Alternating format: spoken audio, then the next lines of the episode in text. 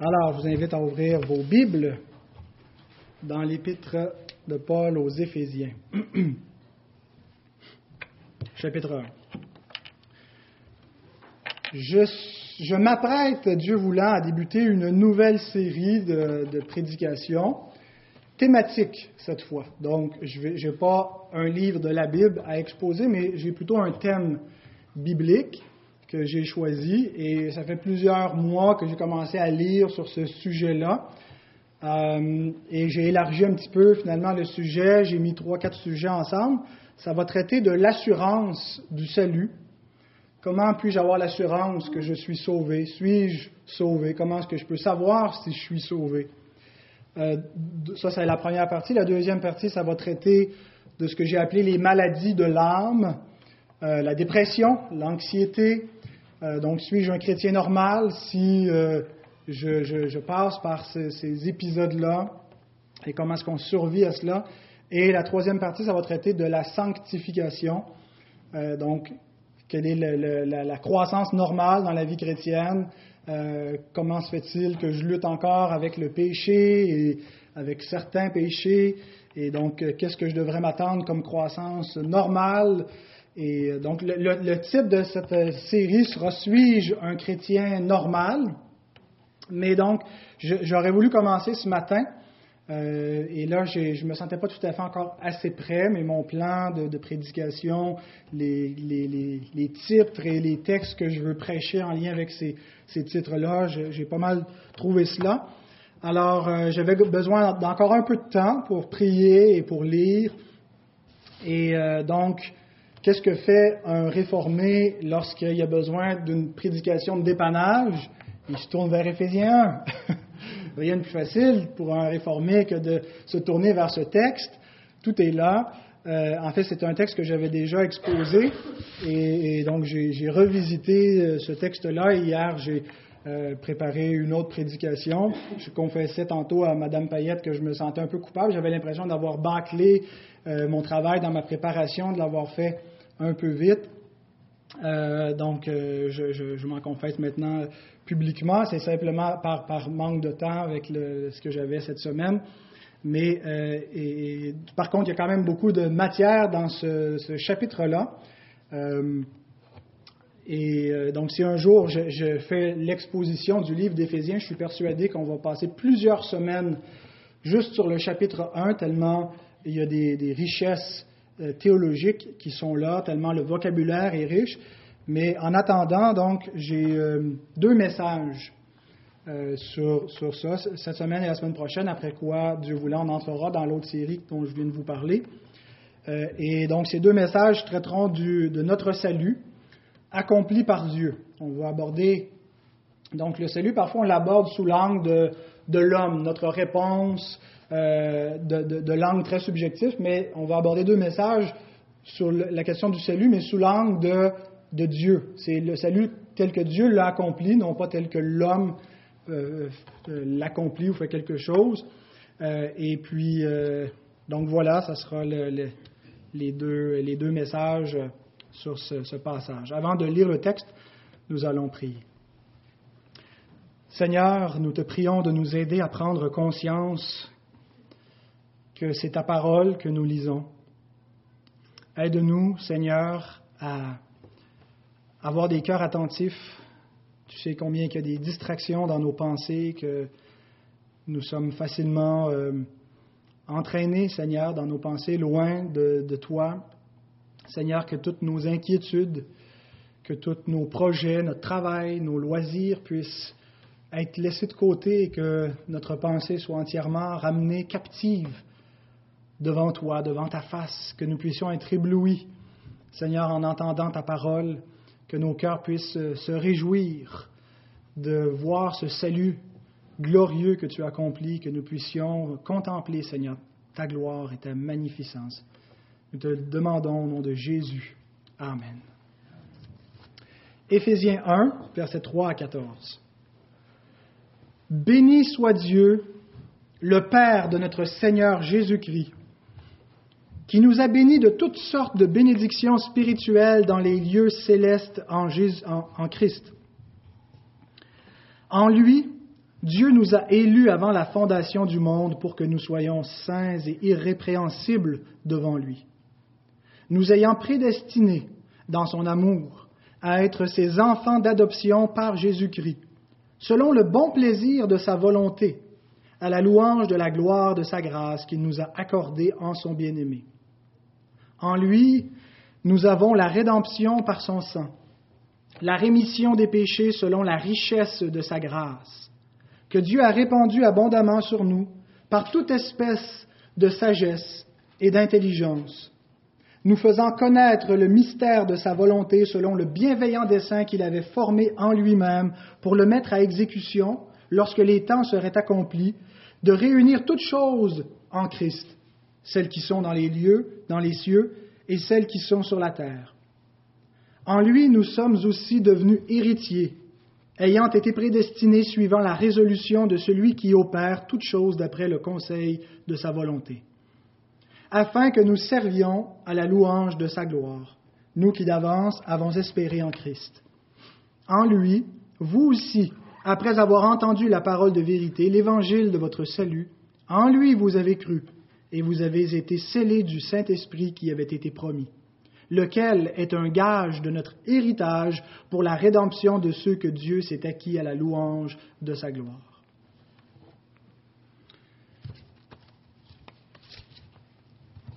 Le verset 3 et 4, j'aimerais qu'on les relise, euh, si tu veux les afficher, les prochains, nous décrivent, c'est un peu le, verset d'introduction de tout ce passage qui affirme de quoi il va être question, de notre salut.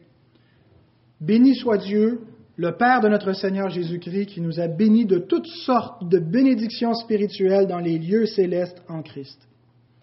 En lui, Dieu nous a élus avant la fondation du monde pour que nous soyons saints et irrépréhensibles devant lui. Notre salut, c'est quoi? Quand on dit le salut, hein, c'est un mot qui vient euh, du grec, soteria. Euh, c'est pour ça que ça a donné en français la sotériologie, c'est la doctrine du salut. Pas un mot, j'imagine, que vous utilisez souvent, là, mais si vous utilisez un, livre, une théologie systématique, il y a une section généralement qui s'appelle sotériologie et qui touche à toutes les questions relatives au salut, au soteria. Alors le salut, c'est la délivrance que Dieu nous apporte c'est être sauvé. Hein, des fois, on ne sait pas de quoi on a besoin d'être sauvé. Je me souviens d'un un jeune détenu qui m'avait posé cette question-là alors que j'étais aumônier. Il dit, vous autres, vous parlez d'être sauvé, être sauvé. Sauvé de quoi?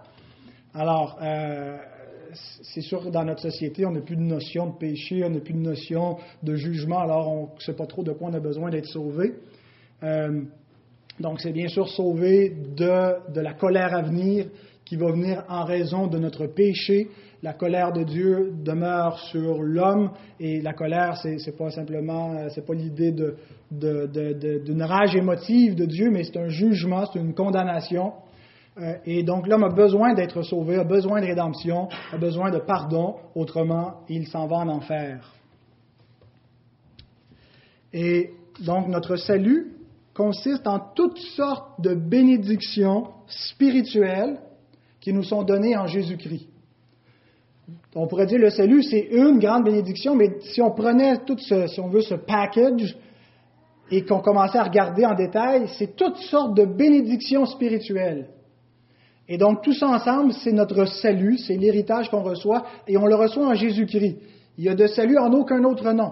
Dieu ne donne pas le salut en raison de nos bonnes œuvres, en raison de notre piété ou en raison d'une divinité quelconque, mais en raison de son Fils unique qui est venu accomplir notre rédemption, et c'est en lui qu'on reçoit les bénédictions du salut en lui seul. Et le verset 4, vers la fin, nous donne l'essence de ce salut. En quoi ça consiste? Le salut, c'est pas premièrement de nous rendre heureux. Dieu a vu que le monde était tellement malheureux qu'il a envoyé le bonheur. C'est pas premièrement de, nous sauver de nos, euh, de nos souffrances psychologiques, euh, morales, physiques. Mais c'est ceci, afin que nous devenions saints et irrépréhensibles devant lui. Notre problème, c'est que nous ne sommes pas saints et nous ne sommes pas irrépréhensible devant lui. Le problème fondamental de l'être humain duquel découlent tous ses problèmes, son état de dépression, son malheur, les divisions dans ses relations, vient de son état de péché. Et son état de péché, en plus de le rendre misérable, le rend coupable, le rend répréhensible, le rend condamnable et le rend corrompu, le contraire d'être saint. Et le salut consiste à remédier à ce péché, à nous purifier, à enlever la faute de l'homme et euh, donc à le rendre saint et irrépréhensible devant Dieu. Et de là va découler toutes les bénédictions euh, qu'on reçoit déjà dans cette vie, mais encore plus celles qui sont à venir dans l'éternité, la félicité éternelle, un corps glorifié qui ne sera plus malade, Michael, comme tu l'as dit, qui ne mourra plus et qui va toujours obéir. Êtes-vous saint? On dit ça dépend, hein, comment on regarde la question. On dit oui, on est saint, on est saint, la Bible dit qu'on est saint, on est saint en Jésus-Christ, on est pardonné, notre péché n'est plus. Mais en même temps, on se dit, ouais, je fais encore des péchés, euh, je ne suis pas prêt à dire que je suis un saint. Euh, donc, euh, sommes-nous saints? Et ça dépend dans quel, de quel sens on pose la question. Et pour nous aider à y répondre, euh, je vous ai préparé ce qu'on appelle les trois P du salut. Levez la main ceux qui ont déjà entendu ça, les trois P du salut. Bon, il y en a deux, trois. Les trois P, bon, vous allez, vous allez venir nous les dire d'abord.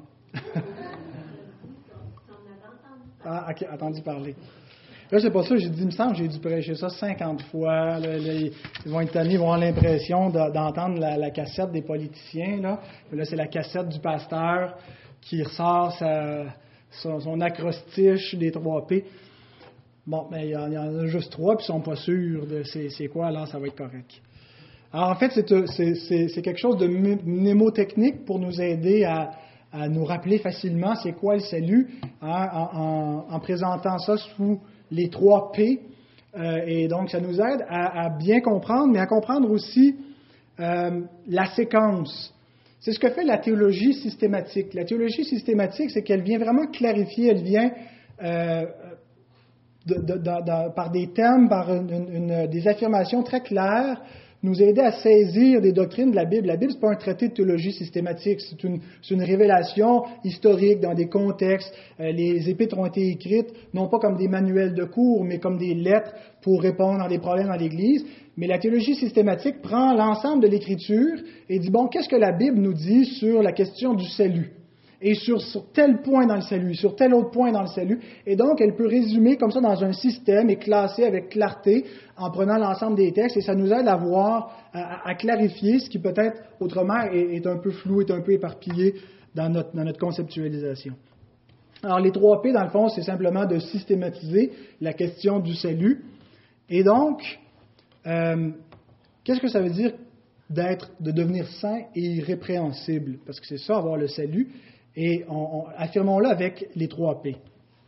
Le premier P, c'est que le salut, c'est d'être sauvé de la punition du péché. Le P de punition. La punition du péché. Romains 8.1. Il n'y a donc maintenant aucune condamnation, aucune punition pour ceux qui sont en Jésus-Christ. Comment est-ce qu'on appelle cette doctrine? On l'a vu tantôt avec les enfants. Allez-y, justification. C'est ça. La justification. La justification consiste à être sauvé de la punition du péché. Le péché mérite une punition. C'est quoi? La mort. Le salaire du péché, c'est la mort. Et d'être sauvé, de devenir saint et irrépréhensible devant Dieu parce que nous avons reçu le Christ, parce que nous croyons en son Fils, c'est premièrement d'être sauvés de la punition du péché. Nous n'avons plus à être punis, nous n'avons plus à être condamnés pour notre péché. Pourquoi? Parce que Christ a été puni à notre place. C'est pas que Dieu dit ah ben je, je, suspends la punition. La punition pour nos péchés, elle est tombée, mais pas sur nous, sur un autre. Dieu, Dieu n'est pas arbitraire, il ne dit pas eux je les punis, eux je les punis pas. Dieu punit unilatéralement tous les péchés de tous les hommes. Mais ceux qui croient en Christ, Dieu ne les punit pas sur eux, il les punit sur son propre Fils. Et donc, le premier P du salut, c'est d'être sauvé de la punition du péché. La justification, c'est d'être déclaré juste. On est juste aux yeux de Dieu parce que la justice de Christ nous est imputée, elle est mise à notre compte parce qu'il a pris notre place à la croix et il a obéi à notre place sur la terre. Et donc, quand on croit en lui, Dieu nous voit juste et il nous déclare juste, il nous impute la justice de son Fils et on n'a plus à être puni. Alors nous sommes saints et irrépréhensibles. Au sens légal du terme, il n'y a plus aucun péché pour ceux qui, croient. Même s'ils commettent des péchés, légalement, ils n'ont plus de péché, ils n'ont plus à faire face à aucune condamnation. Juridiquement, ils sont quittes, ils sont libres. La facture a été payée. Le deuxième P, c'est que nous sommes sauvés de la puissance du péché. Le péché, non seulement attire la condamnation de Dieu, la punition, mais le péché a une puissance. c'est une force qui emprisonne l'homme, c'est une emprise sur l'homme et sur toutes les dimensions de l'homme, sur son intelligence, sur sa volonté, sur son affection, et, donc, l'homme n'est pas capable de ne pas pécher. Il est esclave du péché. La corruption est en, est en dedans de lui. Et de devenir héritier du salut, de recevoir le salut de Dieu, c'est de recevoir une nouvelle puissance qui va mettre à mort au-dedans de nous la puissance du péché, qui va changer nos affections, qui va faire en sorte que non seulement on n'aura plus le goût de pécher, que quand on pêche, on, éprouve un réel regret, une honte, un remords, mais on va désirer la justice de Dieu. On va désirer ses commandements et l'obéissance.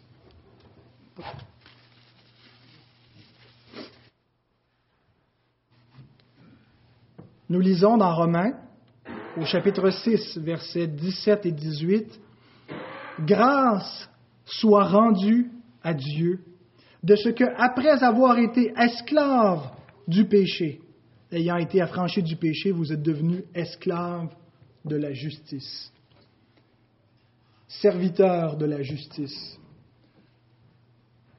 Et ce n'est pas par un acte de la volonté que ça arrive. C'est pas qu'un bon moment donné, on décide de se prendre en main, là j'en ai assez d'être esclave de, mes dépendances, de ma colère, et là par moi-même, je décide que ça suffit et je vais pratiquer le bien. Ça peut produire un certain bien de faire cela, euh, mais on ne s'affranchit pas du péché en faisant cela. ce qui nous est décrit ici, c'est lorsque Dieu, par l'Évangile, lorsqu'une personne croit en son Fils, il donne son Saint-Esprit à cette personne-là qui va faire une opération spirituelle dans la personne, va changer son cœur, va lui donner une intelligence renouvelée. Comment on appelle cette doctrine?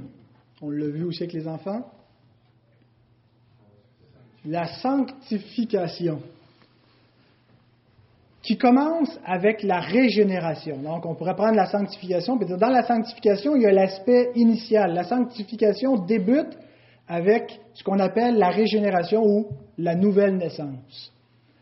Et donc, la, justification ne change pas notre façon d'être. La justification change uniquement notre statut, notre, euh, notre statut légal devant Dieu. Elle nous fait passer d'un statut de, de pécheur à un statut de juste, un statut de condamné à un statut de libre. Mais elle ne change pas notre, notre être, notre personne, euh, elle n'agit pas subjectivement sur nous. C'est la sanctification qui fait ça. Et Dieu le fait en même temps lorsque par son Saint-Esprit, il nous régénère, et là on croit, on est justifié, il nous donne une nature nouvelle, et il commence à nous transformer, et il nous sauve de la puissance du péché. la, domination du péché dans notre vie va perdre de sa force. Nos pensées ne seront plus sous l'empire du péché, mais vont être sous l'empire du Saint-Esprit vont être sous la puissance de Dieu pour nous mener dans la justice, pour qu'on ait une vie conséquente avec notre justification. Dieu nous déclare juste et nous allons dorénavant vivent de plus en plus comme des justes. Et c'est Dieu qui opère cette œuvre.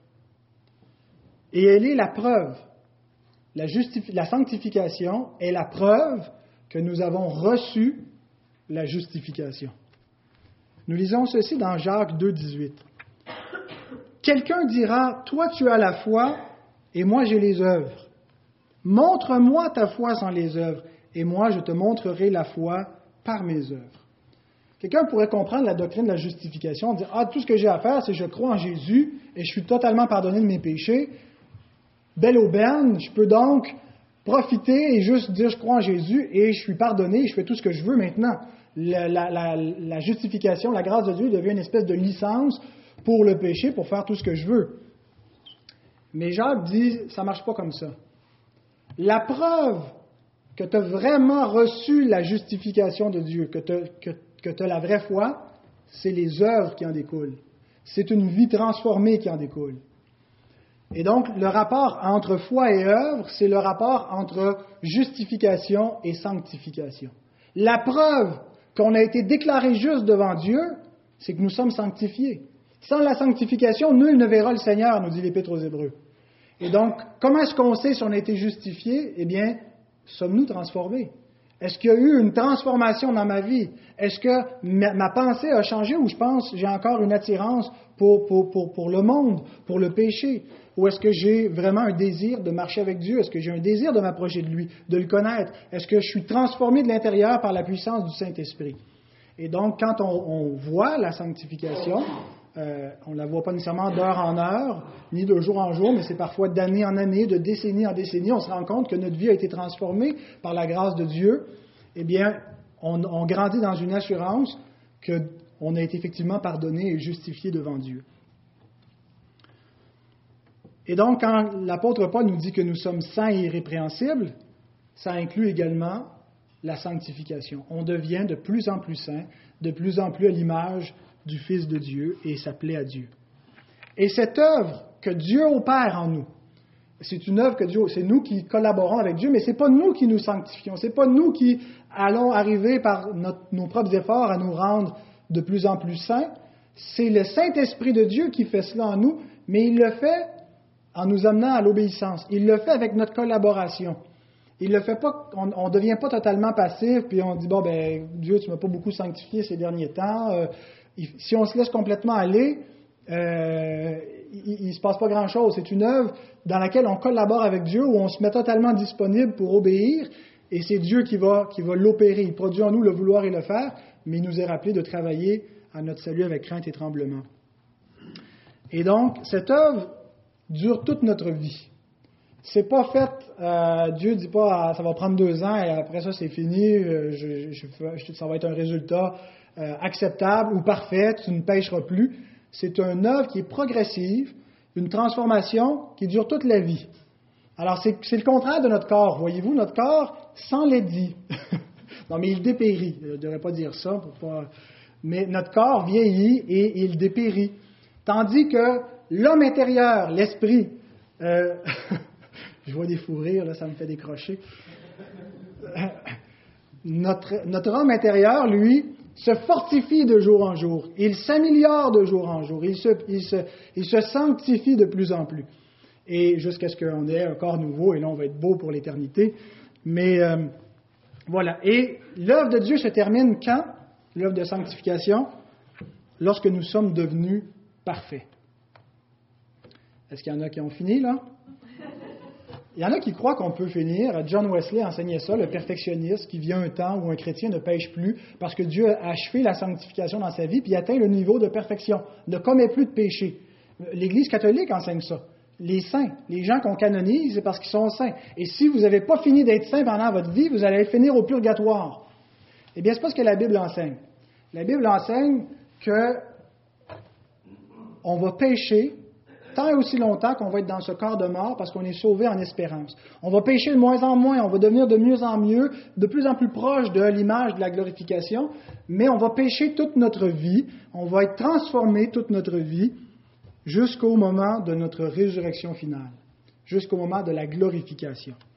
Où à ce moment-là, c'est le troisième P, Le premier, on est sauvé de la punition du péché, le deuxième, de la puissance du péché, et le troisième P, nous serons sauvés de la présence du péché. Il y aura plus, le péché ne sera plus présent autour de nous, en nous, dans le monde, il n'y en aura plus.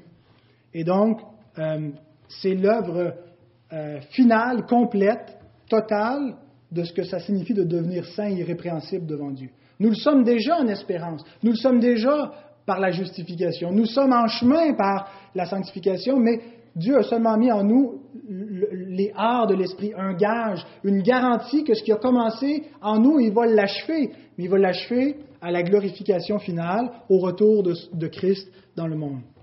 Et nous lisons ceci dans la première épître de Paul aux Corinthiens, au chapitre 15, versets 53 à 57.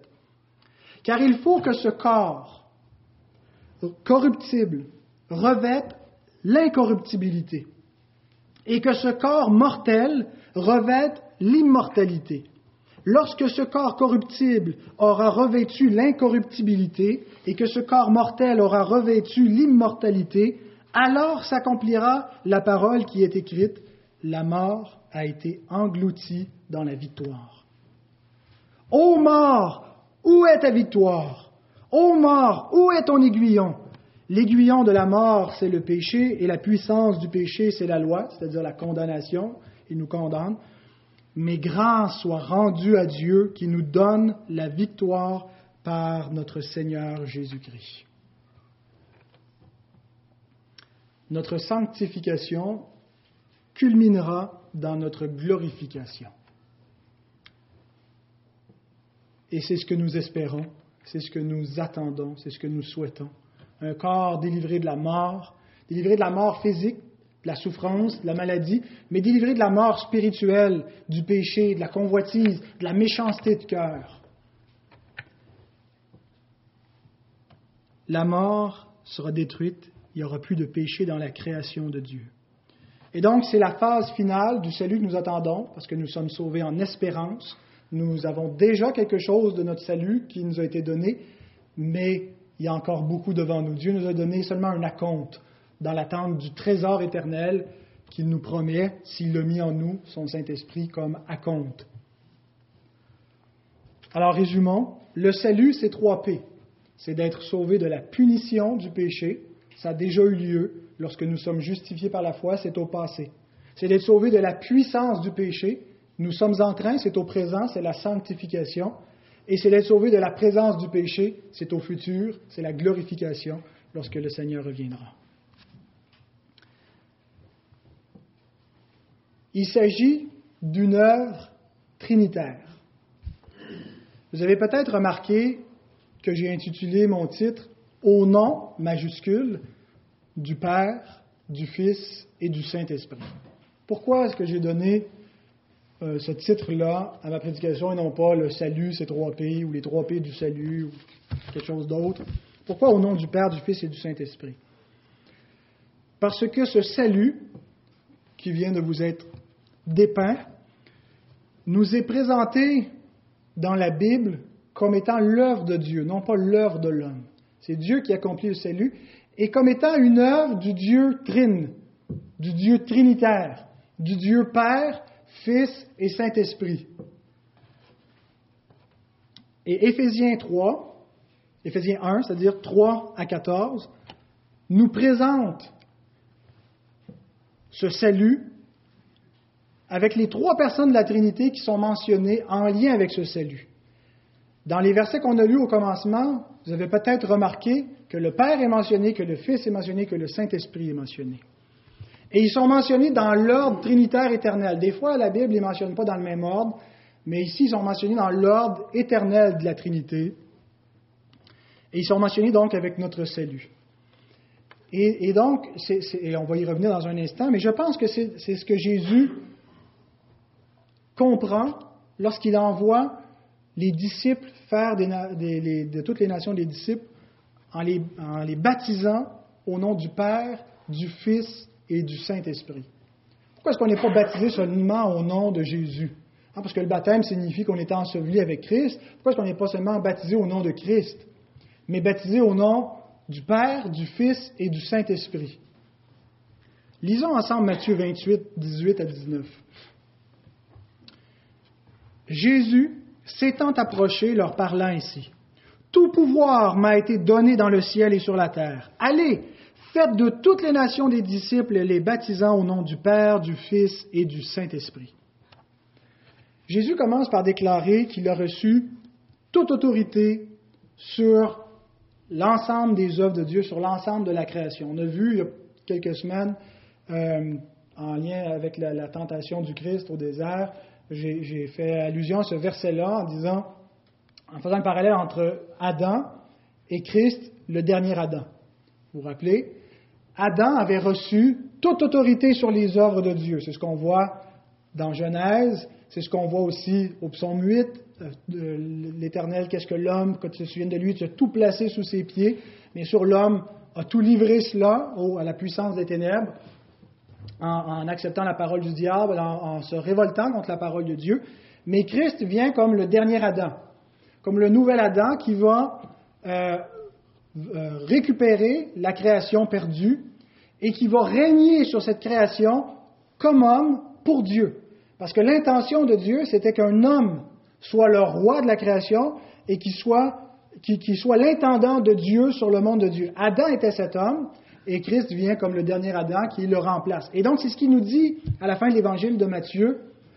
Toute autorité m'a été donnée. J'ai remporté la victoire. J'ai vaincu le prince de ce monde. J'ai mené la bataille et maintenant c'est à moi qu'appartient le pouvoir de cette création des œuvres de Dieu. Je suis le roi.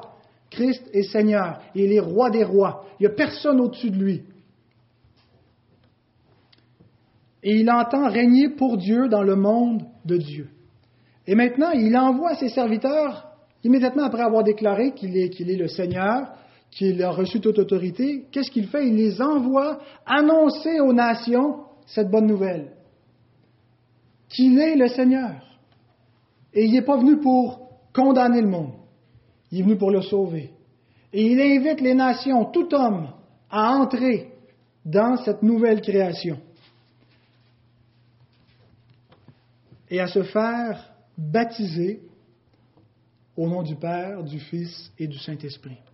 Le Dieu unique, le Dieu au singulier, le Dieu qui est le Père, le Fils et le Saint-Esprit, a créé un monde qui a été perdu. Et ce même Dieu, Père, Fils et Saint-Esprit, a racheté ce monde et a fait de ce monde une nouvelle création. Quand, quand on lit les nouveaux cieux et la nouvelle terre, c'est la création rachetée, c'est le renouvellement. il y a une continuité entre, entre les deux. Et pour entrer dans cette nouvelle création, dans les nouveaux cieux et les nouvelles terres, il faut porter le nom de Dieu. C'est son monde à lui. C'est sa création à lui, c'est sa nouvelle création.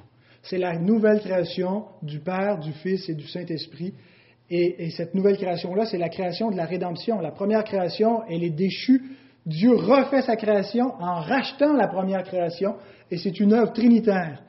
Et maintenant, pour entrer dans cette création, il faut recevoir le nom de Dieu. De la même façon, on entre dans la première création par la naissance, n'est-ce pas? Et en naissant dans le monde, on porte l'image de Dieu. Eh bien, il faut naître de nouveau pour porter le nom du Dieu trinitaire, le Père, le Fils et le Saint-Esprit. Et le baptême, c'est le rituel qui représente notre union avec le Dieu trinitaire, qui, représente le moment où on reçoit officiellement, pas nécessairement euh, initialement, on reçoit la nouvelle naissance, mais le baptême est lié avec notre nouvelle naissance pour montrer dans un rituel que nous avons reçu le nom du Père, du Fils et du Saint-Esprit et que nous faisons partie de sa nouvelle création qui a été rachetée par le Fils, qui a reçu toute autorité, qui va régner. Jésus le roi règne sur la création de Dieu au nom de Dieu. Et nous voulons en faire partie. Et en nous faisant baptiser, nous, nous repentons de nos péchés, de notre vieille nature, de notre vieille création, pour devenir une nouvelle créature, une nouvelle création avec lui dans les nouveaux cieux et la nouvelle terre. Message aux croyants qui n'ont pas reçu le baptême. Certains retardent. Qu'allez-vous répondre au roi Jésus? Lorsque vous allez arriver devant lui qui va dire, pourquoi n'as-tu pas reçu mon nom devant les hommes Réfléchissez à cette question. C'est un commandement du Seigneur d'être baptisé, de recevoir le nom du Père, du Fils et du Saint-Esprit pour entrer dans cette alliance, dans cette union avec Dieu.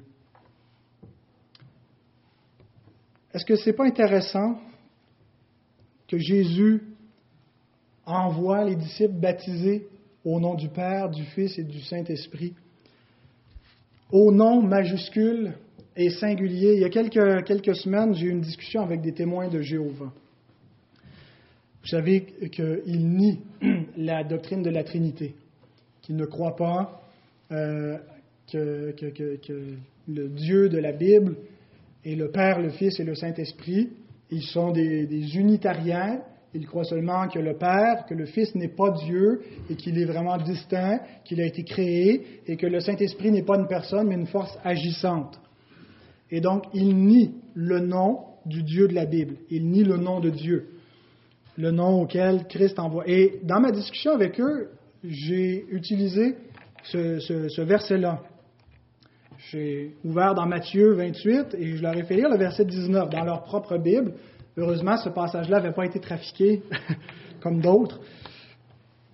Euh, et, je leur ai demandé combien y a-t-il de noms? Combien voyez-vous le, nom est à quel euh, nombre? Au singulier. Il ne dit pas allez les baptiser au nom pluriel du Père, du Fils et du Saint-Esprit. Il n'y a pas trois noms. Le nom, c'est la personne, c'est l'être, c'est l'essence divine. Il y a un seul nom au singulier. J'ai vérifié pour m'assurer que c'était bien le cas dans, dans l'original, dans le grec. Le nom singulier de Dieu contient trois personnes. Le Père, le Fils et le Saint-Esprit. Et il ne dit pas Baptisez-les au nom du Père, Fils, Saint-Esprit. Il n'y a pas de confusion. Ce n'est pas un seul Dieu qui tantôt est Père, prend la forme du Fils, prend la forme de l'Esprit. Il y a une distinction. Dans le grec original, c'est baptisez-les au nom du Père et du Fils et du Saint-Esprit. Il y a une distinction entre les trois, mais il n'y a pas de séparation. On ne peut pas euh, euh, en avoir un sans avoir les trois. Il y a un seul nom au singulier, mais il y a trois personnes distinctes en ce Dieu. Et donc, on, comprend cette doctrine lorsqu'on lit en particulier les évangiles, lorsqu'on lit l'évangile de Jean, quand on lit au tout début. Hein, au commencement était la parole, la parole était avec Dieu, la parole était Dieu. Il y a une distinction. Elle est avec, mais elle est Dieu. Celui qui m'a vu a vu le Père. Euh, il dit, si quelqu'un reçoit ma parole, moi et le Père l'aimeront, et nous viendrons faire notre demeure en lui. Comment est-ce qu'il fait sa demeure en lui? Comment est-ce que le Père et le Fils habitent en nous? Par l'Esprit qui nous est envoyé. C'est ce que les théologiens appellent la, la, péricorèse ou la circuminisation. Je voulais faire une émission à CFOI dans Parole d'Évangile sur la péricorèse. Docteur Perron m'a dit T'es-tu malade? Il n'y a personne qui, qui, qui s'intéresse à ça, la péricorèse. Mais donc, la péricorèse, c'est que quand tu as une personne de la Trinité, tu as les trois personnes de la Trinité. On ne peut pas les séparer, on les distingue, hein, parce que le Père n'est pas le Fils, le Fils n'est pas le Père, les deux ne sont pas le Saint-Esprit. Il n'y a, pas de confusion. Les trois sont distincts, mais on ne peut pas les séparer. Celui qui m'a vu a vu le Père. Dieu qui est venu nous racheter en la personne du Fils, le Père était avec le Fils, réconciliant le monde avec lui-même. Donc le salut est une œuvre trinitaire pas juste le Père qui envoie le Fils et dit tu t'arranges avec tout ça et, on peut juste être reconnaissant à Jésus pour notre salut. On doit être reconnaissant au Père, au Fils et au Saint-Esprit pour le salut qui est accompli puisque c'est une œuvre trinitaire. Et donc si nous revenons à Éphésiens 1, on retrouve cette Trinité. Et on pourrait découper facilement le passage d'Éphésiens 3, et la semaine prochaine, je vais m'attarder à cette, euh, structure-là euh, pour voir ça un peu plus d'avant, mais je vous annonce quand même les trois sections qui seront présentées et qu'on va regarder en détail la semaine prochaine. L'œuvre du Père, l'œuvre du Fils et l'œuvre de l'Esprit. Et, on, a un indice de cette découpure-là parce qu'il y a un refrain dans les versets 3 à 14. Chaque section est découpée par l'expression à la louange de sa gloire. Et ça vient pour clore l'œuvre du Père, pour clore l'œuvre du Fils et pour clore l'œuvre de l'Esprit. À la louange de sa gloire. Commençons avec l'œuvre du Père. On va lire les versets 3 à 6. Je les ai abrégés. Béni soit Dieu, le Père de notre Seigneur Jésus, qui nous a élus avant la fondation du monde, nous ayant prédestinés dans son amour à être ses enfants d'adoption par Jésus-Christ, selon le bon plaisir de sa volonté, à la louange de la gloire de sa grâce. La première bénédiction spirituelle qui nous a été accordée, c'est Dieu le Père qui nous l'a accordée, c'est notre élection.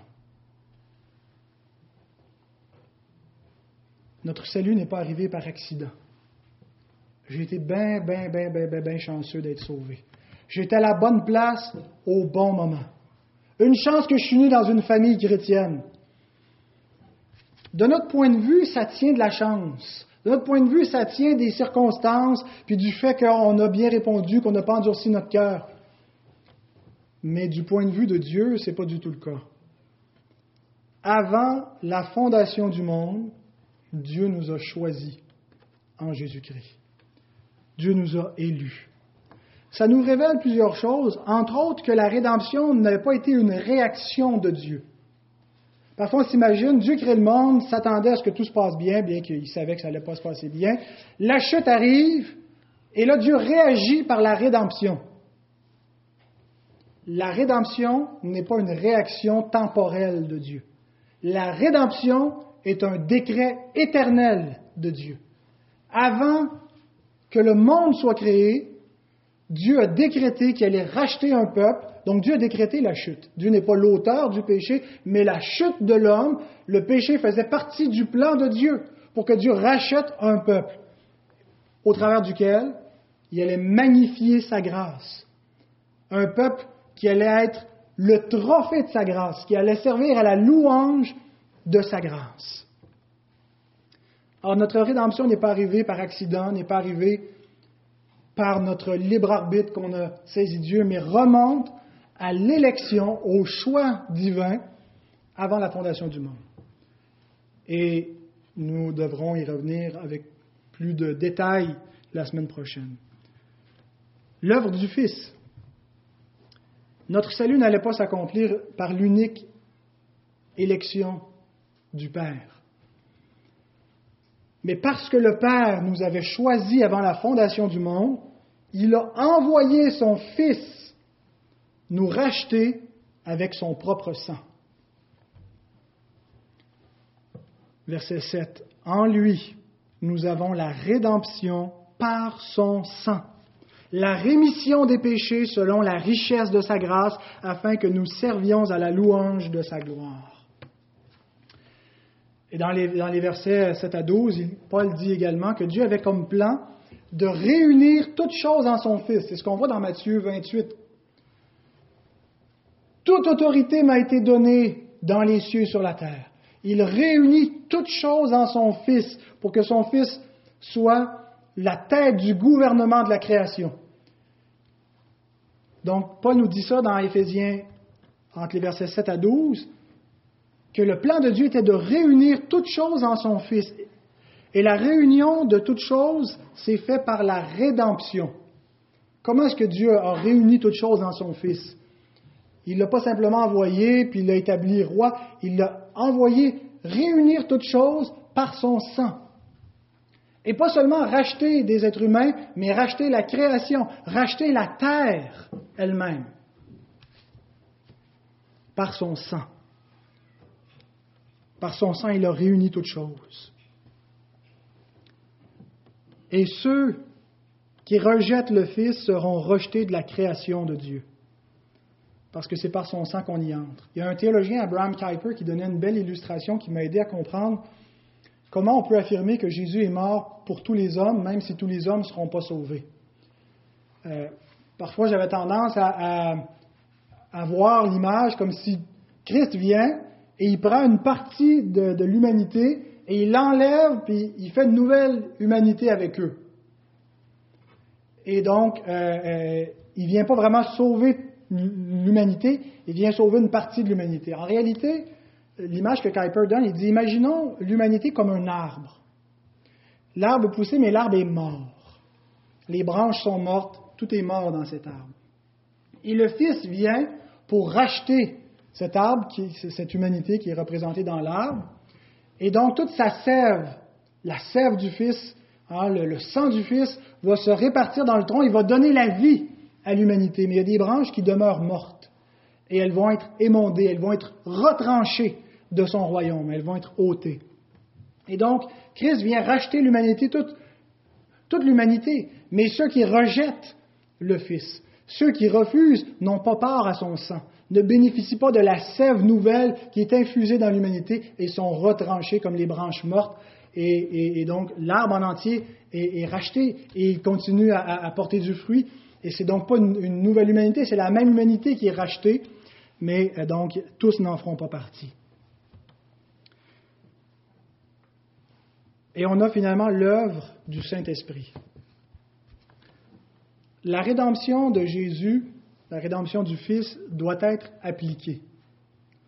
À la fin de l'histoire, les anges vont appliquer la rédemption en allant partout dans le royaume qui appartient au Fils pour retrancher de son royaume ceux qui commettent le mal. Quand ils vont faire ça, ils vont appliquer l'autorité du Fils sur la création, ce qui n'est pas fait encore. Il a l'autorité sur toute chose, mais nous ne voyons pas encore maintenant que toute chose lui soit soumise. De la même façon, lorsque le Père va affranchir la création de la vanité à laquelle elle a été soumise, lorsqu'il va enlever toute trace de mort, lorsqu'il va manifester tout l'éclat, la beauté, la gloire d'une création entièrement renouvelée comme elle était au paradis et encore plus, plus glorieuse, qu'est-ce qu'il va faire à ce moment-là? Il va simplement appliquer ce que le Fils a déjà accompli il applique la rédemption. Ce que le Saint-Esprit fait auprès des pécheurs pendant l'histoire, en ce moment, depuis le commencement du monde, c'est d'appliquer la rédemption de Christ à des pécheurs. Il l'a appliqué à des pécheurs avant le Christ en leur donnant l'héritage éternel promis, même si leur péché n'avait pas été racheté, il leur a donné avant le temps.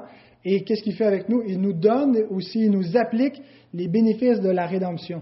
Lorsque nous nous repentons de nos péchés, que nous croyons, ce sont les bénéfices qui nous ont été acquis au calvaire par Jésus, qui nous sont appliqués par le Saint-Esprit. La repentance ne vient pas de nous, elle nous est donnée.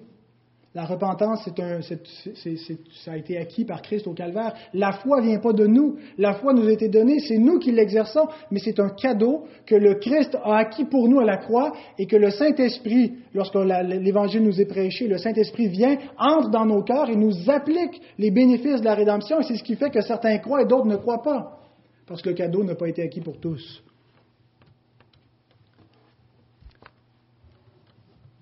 Éphésiens 1, 13, 14. En lui, vous avez cru et vous avez été scellés du Saint-Esprit, un sceau, une marque, qui avait été promis, lequel est un gage de notre héritage pour la rédemption de ceux que Dieu s'est acquis à la louange de sa gloire.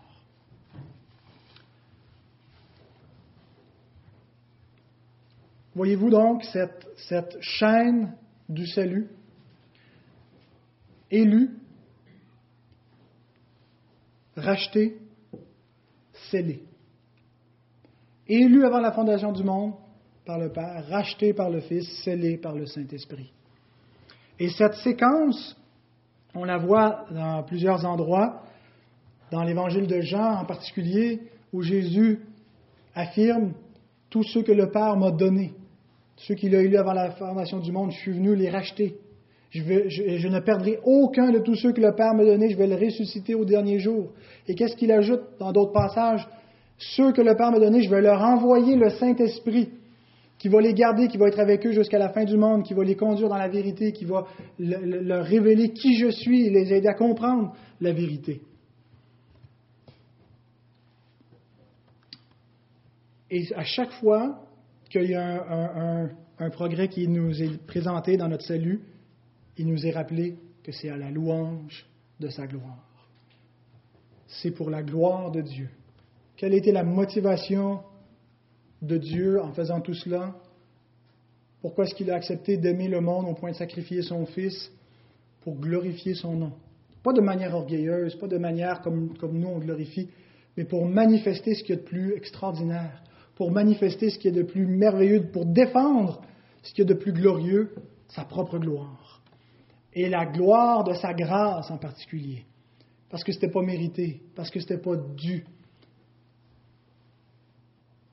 Alors la semaine prochaine, nous allons reprendre, si le Seigneur le permet, cette triade de l'œuvre du Père, du Fils et du Saint-Esprit, mais nous allons regarder plus proprement le salut, donc encore sous trois angles, le salut décrété, le salut accompli et le salut appliqué.